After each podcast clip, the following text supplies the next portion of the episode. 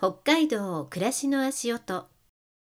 この番組は北海道森町にある食と文化の発信基地春小屋よりお届けします。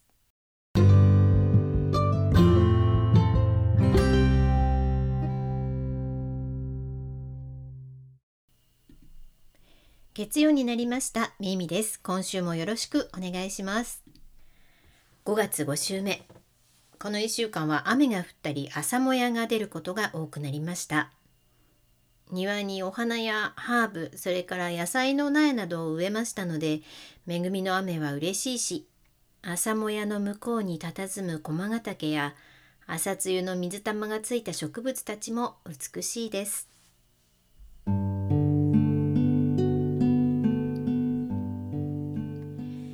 さて我が家は白いお花がいろいろと咲いています、え、上を見上げると小豆梨それから上水桜。足元を見ると円霊草や車馬草舞鶴草などが可愛く咲いていてとても賑やかです。これらはね、えー、自分で植えたものではなくもともとこの土地に自生している木々や花たちです。円霊草はね北大北海道大学の交渉にも描かれている3枚の葉っぱの特徴的な花ですね。北大の交渉は大花の円霊草がモチーフみたいですがうちにも大花の円霊草それから普通の円霊草あと紫円霊草などが咲いておりました。それから車馬草は葉が馬車の車輪のようにつくので車馬草っていうらしいんですけれどもこれもね可愛らしい白い小花が咲くので見てるだけで癒されます。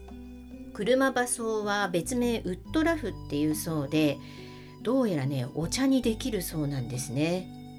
香りはリラックス効果があったりお茶の成分としては肝臓にいいらしいということでね。春子屋の春江さんが野草お茶作りは詳しいので今週は車馬草のお茶の作り方を聞こうと思っております。そして旬の食べ物ですがうどそれからわらびあとは笹竹。あの小さいたけのこ姫たけのこですね。この辺りでしょうか。うんこの笹竹はあの皮ごと炭火やねオーブントースターでゆっくり時間をかけて焼いて外側の硬い皮を剥いて、えー、食べます。これ美味しいんですよ。焼きたけのこって美味しいですよね、うん、これは本当にあの新鮮なものだからできるっていう感じですけど。そして今朝は私早く起きてわらびを取ってきまして今日の朝ごはんはわらびの山菜うどんにいたしました。取れたてをね食べられるって本当に贅沢で幸せだなと思います。さて今週のゲストは共に森暮らしをしている夫内谷正文です。主人と私は同い年昭和44年生まれの現在52歳です。主人は神奈川県の茅ヶ崎生まれの埼玉県育ち。俳優映画監督モデルをしております。若い頃やんちゃもしてきて結構人生波乱万丈に過ごしてきた人です。主人と私は彼が自分自身が体験したことを描いた映画「真っ白の闇」という作品を通じて出会いまして2年前、えー、51歳で入籍しました。まあ私は若い頃に夫と死別し、うん、中年期に再婚離婚とまあいろいろとすねに傷を持つ人生で主人は主人で若い頃に軽い気持ちで始めた薬物から家族全員がどん底に落ちるような経験もしてますし私と同じように離婚も経験している人だったのでうんなんか波乱万丈に生きてきたところも似てましたし残りの人生は価値観の合う人と穏やかに過ごしたいなっていう思いも一緒で、えー、2年前再婚しました。他にもねいろいろうん主人とは似ている部分があるんですけれども私はあの40歳の頃に子育てと仕事をしながら日本シナリオ作家協会で2年ほど基礎科と研修科で学んでまして、えー、主人の方は主人の方で俳優やモデルの仕事をしながら有名脚本家の先生の書生をしていたことがあったりとまあなんかやってきたことも似てますしそれから心揺さぶられるポイントと価値観が似てるので一緒に今も仕事をしておりますがいろいろな場面で信頼し安心できる人です。まあ私は脚本を学んだだけで本を書く人のアシストをしてきたぐらいで、うん、自分の作品としては何も形にできていないので映画の原作脚本そして監督まで務めて一つの作品を完成させたその主人の強い思いと行動力をとても尊敬しております。私が北海道に住んでいることで主人もコロナを機に北海道に拠点を移して1年の大半を一緒に暮らすようになりました。主人は東京での舞台の仕事それから全国の学校の薬物乱用防止教室で講演活動を2005年からもう17年間務めているんですね、ー、全国で約300カ所近くのところで、えー、講演させていただいている彼のライフワークでもあります。えー、そういった活動も今はこの道南を拠点に全国に向けて動いている感じです。今回の主人とのトークは昨日あの風もなく穏やかな日曜日でしたのでうちの庭で収録しました。私たち夫婦の森暮らしを語っています。どうぞお聞きください。はい、えー、今日のゲストは夫の内山正文さんです。はいどうもよろしくお願いいたします。なんかすごい変な感じ。え？なんで変な感じな意外とないよねこうやって2人で話すのはね。毎日すっごいおしゃべりしてますけど。うんそれはそうです。ないよね。ないよね。でもいいねこうやって鳥が鳴いて。うんね。あのあえて今日は日曜だし外スタジオっていうことで鳥の音もお楽しみいただきながらの収録にしております。私ラジオやったことなかったんだけど、うん、ブミあるんだよね。俺あるよ昔。ラジオパーソナリティだったんだよね。FM スマイルって朝霞台にあるところでブミブミの武蔵の国で悪ふざけっていう番組やって。その番組、うん、自分で考えるんで30分のもう収録なんだけど月に2回収録するのかな？2本2本。でネタも全部自分で考えなきゃいけないし 取材も全部自分で行かなきゃいけないんだけど。まああの中に地元市伝説っていうのがあって地元でこう都市伝説になってることを追っかけるっていうね。でそれもはがきを募集しようとしたんだけど始まった時点で内谷さんリスナーからのハガキっていうのはほとんどありませんのでって言われて。それ周辺な何キロぐらいの朝霞の皆さんが聞いてるわけ？いや本当ねあそこ基地があるんですよ、うん、朝霞って。ありますね、うん、自衛隊の基地が、ね、自衛隊の基地があってで、うん、和光市ってところに大和田の通信基地っていう非常に大事な基地があるみたいなんで、電波あんまり飛ばせないみたいな。の車で拾いに行くっていうね。コミュニティ FM だそうコミュニティ FM まさに。で今は形変えてまだ残ってるけどそうその頃はねまだこうパソコンとかで聞けなかったから、うん、ちょうど聞けるようにななり始めぐらいで半年間やったんだけど、うん、もう大変だったんでやめちゃいましたけど。あのゲストがいらしてゲストトークとかはなかったの？全部一人しゃべり？そそれもだから収録自分でしに行って、うん、例えばスケボー場ができるっていうのはどうあのそういう地元市伝説があるとか聞いて、スケーターのプロの子のとこ行って、そのお母さんたちと署名運動やってるとかいうのをインタビューったりとか、うん、じゃあスタイル的には今の私と同じ感じだ。まあそうだね。うん。ただこういろんな楽しいことができればな武蔵の国で悪ふざけということでね。それは何歳の時？それは何歳だろうな。もう15年ぐらい前じゃないかな。うん30代。30代後半ぐらいだと思う、うん、まあそういう意味ではパーソナリティの先輩ですので私ラジオやったことなんかなかったからあそう、うん、だからまあ、やってみたらね、うん。面白いよね。いや面白いよね、うん。なんか子供電話相談室みたいなのやりたいなと思って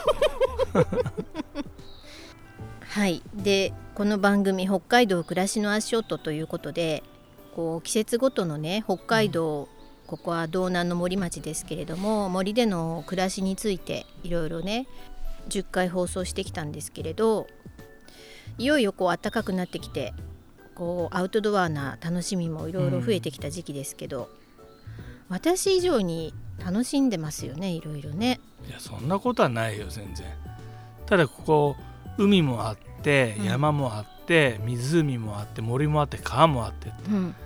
だから僕はサーフィンやるから、うん。もう北海道特に函館はサーフィン盛んで、こうん。こからももう30分40分でポイントまで行けるから、うん。ね本当だったら毎日見に行って入りたいんだけど、うん。なかなか森で暮らすと生きるためにする活動がね、まあ、生活ということで、それが多いから、うん、なかなかそうもいきませんがアクティビティは本当にある。で遊びも、まあ、都心で遊んでるのと遊び方が違うっていうか、一昨日もちょっと同年代の人のとこ行ったらみんなモトクロスのバイク乗ってたりバギー乗ってたり、うんで冬場はあのスノーモービル。うん。スノーモービルで山の中入ってたりとか、ちょっと遊びがスケールが違うよね。うん。うん。ワイルドな遊びをしてる人多いですよね。そう。モータースポーツもそうだし、ううん。あと山菜採りだったりスポーツじゃないけど、うん。山菜採りだったり、うん。ね、木からこう樹液を取ってあメイプルシロップだ。メープルシロップとかうね、ん。うん。あれ何の木だっけ？えっとカエデ？カエデ。板やカエデのとこから、今この時期をちょっと3月の終わりぐらいに穴を開けてでホースで樹液いただいてそれを煮詰めてっつって。でまたその穴はちゃんと埋めとかなきゃいけないみたいだよね。うん。ん。あともちろん釣りもうん。海釣りもできるし渓流釣りもできるから、うん。その道のなんかこうマニアックな人にとってはたまらない地域だと思うよ、うん。バイクだってツーリングできるし、うん。山の中でねもう走って林道を走ったりもできるし、うん。うんあのもうゴールデンウィークぐらいからバイクも一気に増えてくるしそれからキャンピングカーね。そう。ね。うん。多いですね。キャンプは今流行ってるしまあうち今こう今喋ってるのがこれベランダじゃなくてなんつうんだっけこの。ウッドデッキ。ウッドデッキね。ウッドデッキの上で森の中でほんと喋ってて。ね鳥の声聞こえると思うけどこういうとこにいるんでわざわざキャンプ場に行こうというふうには思わないけど、うんうんやっぱキャンピングカーでせっかくだから北海道を回りたいな全国回りたいなっていうのはあるね。うん日々遊ぼうと思ったら遊べるスポットとかがたくさんあってこうなんだろう仕事もしなきゃだしある意味ちょっと誘惑との戦いみたいなところもあるよね。ゴルフだってそうじゃん。めちゃめちゃゴルフ場近いんだけどまだ行ってないっていう。一回打ちっぱなし行ったんでしょ？すごい打ちっぱなしうそうそうそうそうそう。もう関東に比べたら一級の値段とかもすごい安くて。もうですごい広々してるし。本当にアクティビティに関してはもうこと書かない、うん。すごいねいろいろ遊べるし。そういう意味ではなんかもうちょっとあのバランスとって遊びもエンジョイした方がいいのかなって。うん。ね。でも生活自体が結構アクティビティだしさうん。木をねチェーンソーで切って倒して、うん。玉切りっつってそのある程度の幅に切って、うん。またそれを巻き割るっていうさ、うん。で乾燥させてうん。今度だあの薪ストーブで燃やして冬を過ごすっていう。うん。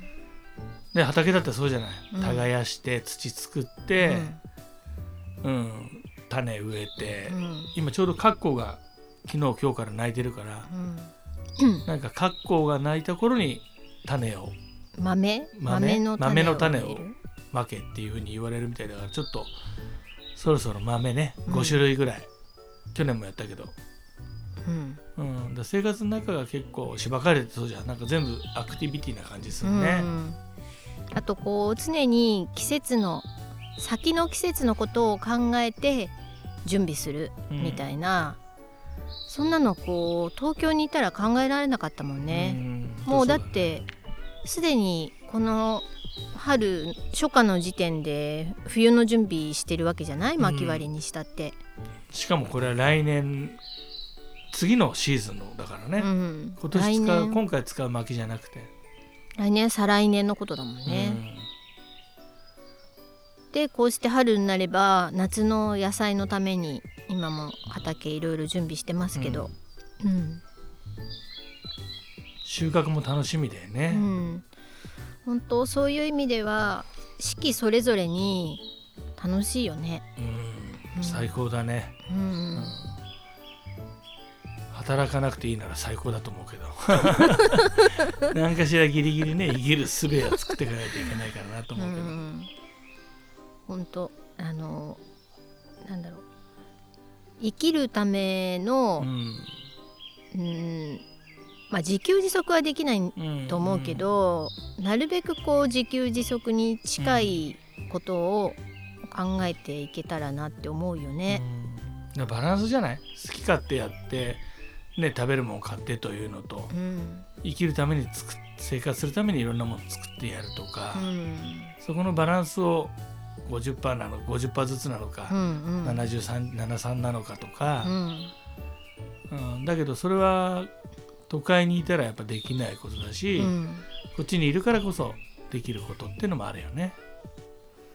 だから忙しいんですよ本当。朝からね。そうそうそう、ん。今日もね、うん、だいたい4時台5時台に起きてるもんね。まあ、目が覚めて動き出すのは5時半から6時ぐらい、ほぼなんだろうそのお日様と一緒にこううん動いてる感じだね。そうだね夜も早いしね寝るの こんなに早く寝るとは思わなかったよ。冬場なんかもう16時でほぼ一日終わっちゃってるもんね 本当ねえあの若い頃はそれぞれに散々夜遊びしたうんだろうに、こんなに早くに寝る暮らしになるとは。しかもねこれが60代だったらあれだけどまだ50そこそこだからね。去年のちょうど今頃あの京都へ向けて出発したのが多分去年の5月の下旬だったと思うんだけど、なんかあの時3週間っていう長い期うん間初めて車で回ってみて、であの時に車中泊キャンピングカーで旅されてる方からうん「お若くていいわね」っていう声掛けをされたよね。そ。うだね。大体もう定年されて、うん。大きな立派なキャンピングカー買って日本一周してるっていうご夫妻が多かったもんね、うん。まあうちはアメ車の後ろを全部ウッド張りに僕が冬場から寒い中ずっとやって で5月ね寸前に出来上がってっていう、うん、その作ってる模様はインスタでもやってますから僕の ご覧いただき「ます。うん、B 物語」っていうね人生 B 面に差し掛かりまして B の物語ということで B 物語っていうんでいろいろ発信してますんで森の生活も。そうだから車で3週間っていう旅をしてみてそっか50代ってなんかもう自分たちはすごい年取った感があるけどそのもっと上の先輩方が車旅しているとあ50代ってすごく若く見られてるんだなっていうのも感じたし、うん。意外とその50代の旅と60代の旅は同じ車旅でも動き方が違うだろうなっていうのはうっすら分かりましたね。うん。まあそうだね、うん。まあ、単純に僕らはその車中泊でも場所ももちろんそうだけどやっぱ人にね会いに行きたいっていうことでいろんな人にうん。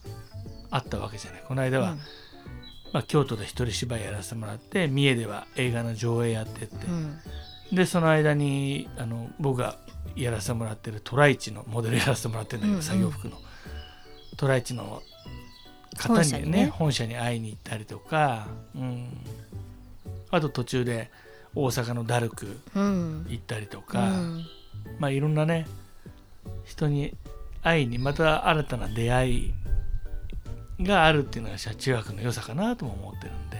いろんな人に会ったしいろんなこう地域の文化みたいなものにも触れられたし、あ海側と山側の人ってちょっとこう違うなとかね。そうだね、まあ、自然の中で生きていってるような人たちというかどっちかというとそっちの人たちと出会うことも多くなってきたし興味もそっちに多くなってきたかな。うん。うん確かにそうかも。ね。で、えー今年もねそろそろ、まあ、今年は6月9月と車旅に出ようよっていう話をしてるんだけれど、来月はどうしますか、まあ1週間ぐらいうん。にしようかなと思って今回は、うん。あの犬も連れてるからね、うん。12歳の老犬も連れてるんで、うん。まあ今回はこの釧路？うん。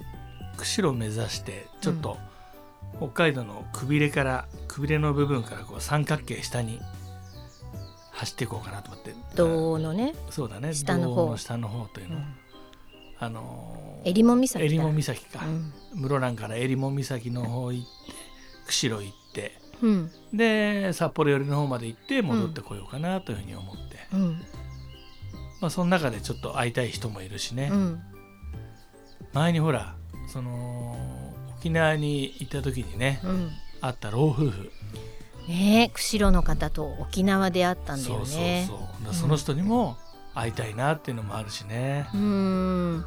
連絡取れたら最高だけど、沖縄に遊びにあ遊びにじゃないかあれ。沖縄に仕事で行った時にそうだそうだ。映画の上映会で行ったのね。う、ん、あのステイさせてもらってたお宅で、うんそうそこのお宅にちょうど同じ時期にステイされてたのが、うん。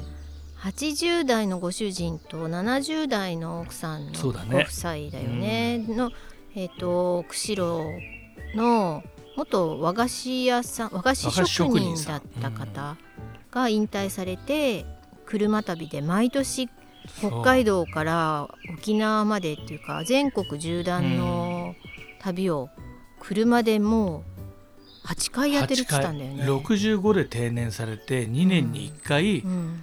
自動車の車中泊の旅で要は半年間かけて、うん。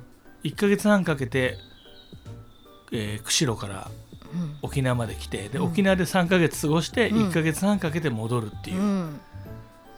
でしかも全部下道でね。地図に全部印つけて同じ道は通らないっていうふうにやって。ね。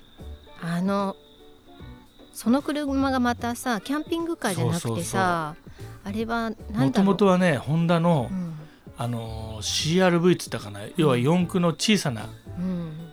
あのやつで言ってたんだって。僕らが行った時にはあのタウンエースのそうだバンだったから、ううん。ん中少しねベッド作って、うん。歯磨きセットあって寝れるようにしちゃって、80歳の方がこれで来てるんだと思ってね。ね結構衝撃だったよね、うん。あの時ね。いやこれ本当にしたら今回が最後の最後の旅になりますって言うからさ。う、ん。うわそうなんですか。っつって言ったら来年からは北海道回りますっつって。そう。すごいま全だまだ。然パワーあるなと思って。そうそうそう。でそう。その時に見せていただいた地図がねこう全部こう通ったところね過去8印つけてあって回回った時にその赤ペンでこう印ついてて、あの地図もちょっとグッときたよね。うんそれをだから旅好きの娘にあげるんだっつって。うん。すごいよねだから、ね。本当このままカメラ回してついてこうかと思ったぐらいだね。ね 帰りね。だからそこのご夫妻ちょっとご連絡して会いたいなというふうに思うね。ね。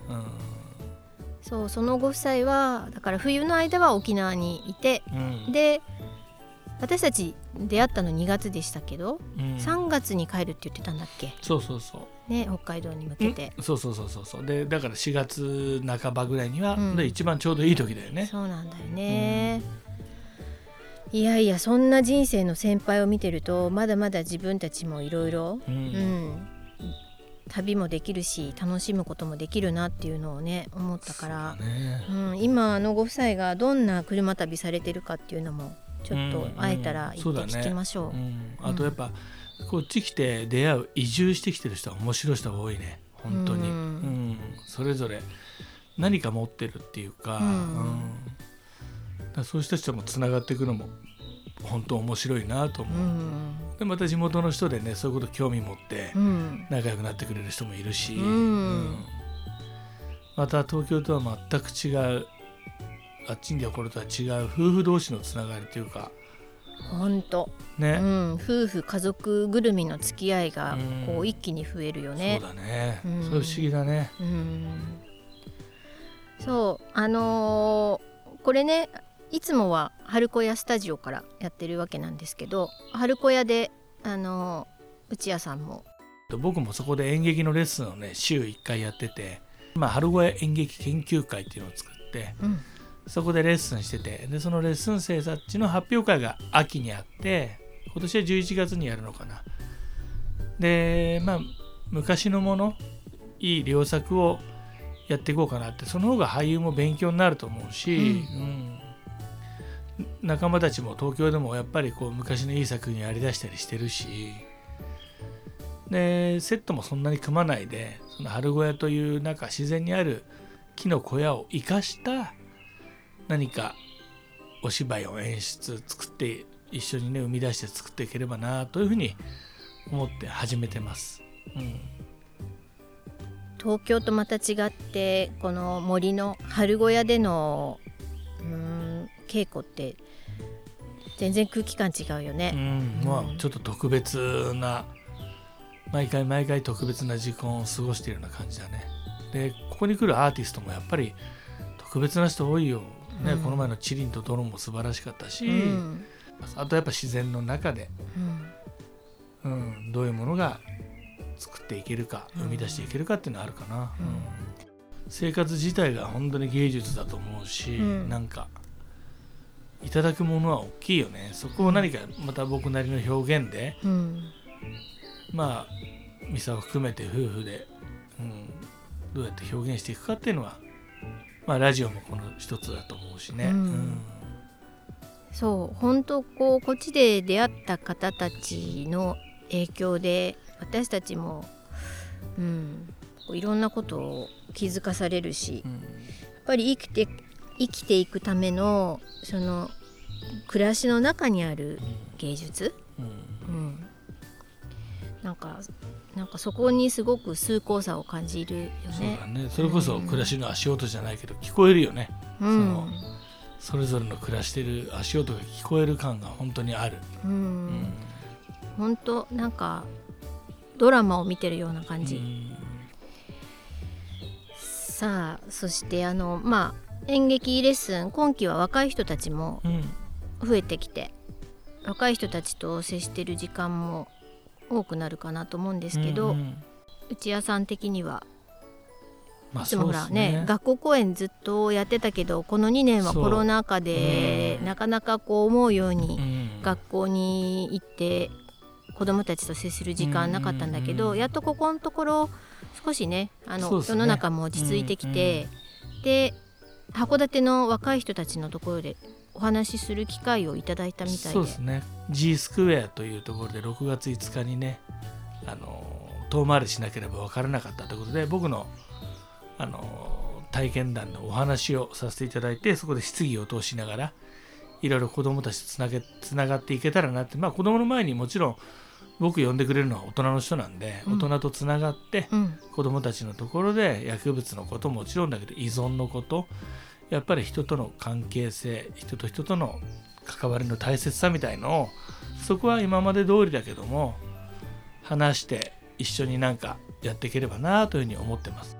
G スクエア最近ねあの若い人たちに向けていろんなことねやってますけどね、そうだうね、ん、いいよね。うん。やっぱりこの函館の中心人物となる若,、ね、若い人たちが。若手がいろいろ動いてくれてるので僕らもそこで何かできることご協力できることやっていければなという感じで。入場無料で、えー事前予約制でそうだしたね。ね、うん、40名までっていうことで、あの函館の五稜郭のところにあるシエスタはとてもアクセスもしやすい場所なので、ぜひあの学生さん含めまたあの子育て中のね親御さんなんかも聞いてもらいたいなっていう話でもあるので、ぜひいろんな人にお集まりいただけると嬉しいかなと思います。まあ、本当自然の中でこれいろいろ発信していきたいと思うので、はい、まあ、今日は第1回目ですがこれからどれぐらい出てるの俺？いやほら車旅行ったら行った先でまたそうだね。そう収録しようと思ってるので、ううんん北海道のこの森をまず起点にどんな旅をしてるかっていうのも、なんかみ聞いてくださってる皆さんと一緒に楽しんでいけたらいいかなと思います、湖もあんのにカヌー乗ってないし山もあんのに山も登ってないし。今年登るも。釣りもしてないから全部やらなきゃね今年は、うん。少しずつ。少しずつやって。ゴルフも一回もやってないからな俺たちも。だっていや意外とあのね仕事もしてるからうん。時間ないんですよ、海は行ってるけど俺はサーフィンはしてるけど。そう。うんだけどサーフィンでもすげえいい仲間ができてきたから、うん。とにかく人とつながって楽しんでいければいいかな俺は。うん。ねそういう意味では私もそうですけど内谷さんもいろいろと人生観が北海道に来て変わった部分もあるかなと、そうだね。う、ん、またあの次回もよろしくお願いします。はいよろしくお願いいたします、はい、ありがとうございました。ありがとうございました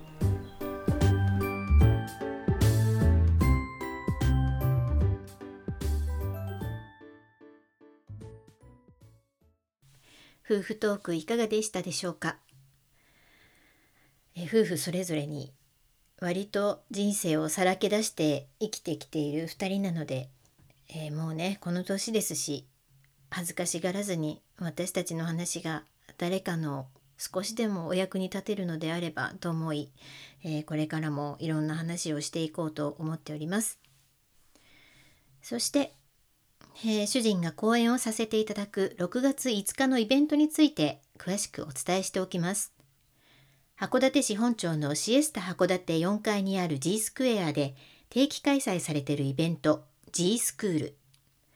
ボリューム16の今回は内谷正文の遠回りしなければわからなかった薬物依存と戦った本人と家族の話と題して6月5日の日曜17時から18時で開催されます。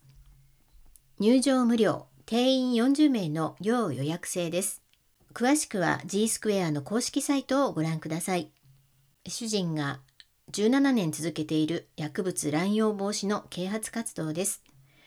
普段は学校での講演が多いため、なかなか一般の方にお聞きいただけないので、ぜひこの機会にご参加ください。私たちの若い頃昔と違って今は市販薬処方薬といった依存症で苦しんでいる方たちも多くいます。遠い誰かの話ではなく今や身近に起きている問題です。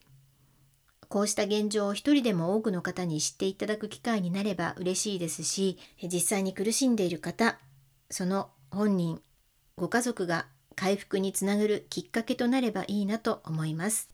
そして内谷正文原作脚本監督の映画真っ白の闇は現在 Amazon プライムビデオ UNEXT など配信各社よりご覧いただけます。こちらも合わせてぜひご覧ください。